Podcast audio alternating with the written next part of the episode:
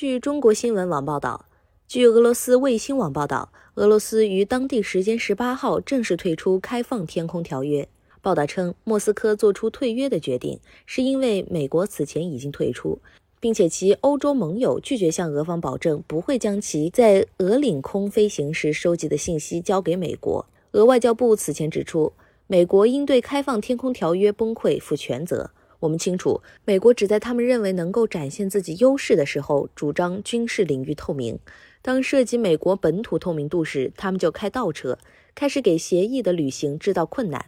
完全不考虑欧洲安全以及盟友的担忧，也完全不顾外界对其守约能力的评判。俄外交部还称，西方同行早就应该意识到这一点。如果不考虑俄罗斯及其盟国安全的利益，西方无法保障自身的安全。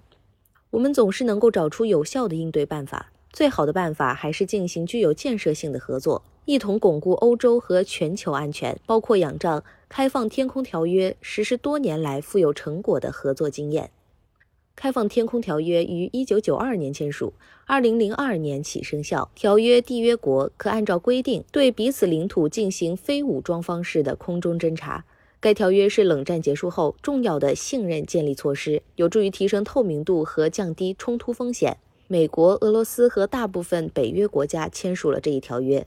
二零二零年五月，时任美国总统特朗普指责俄罗斯违反开放天空条约，美国国务院随即向该条约其他缔约国通报退约决定。俄方表示，美国的指责完全没有根据。同年十一月，美国宣布正式退出该条约。今年一月十五号，俄罗斯决定开启退出开放天空条约的国内程序。六月七号，俄总统普京签署退出开放天空条约法律草案。感谢您收听羊城晚报广东头条，我是主播开言。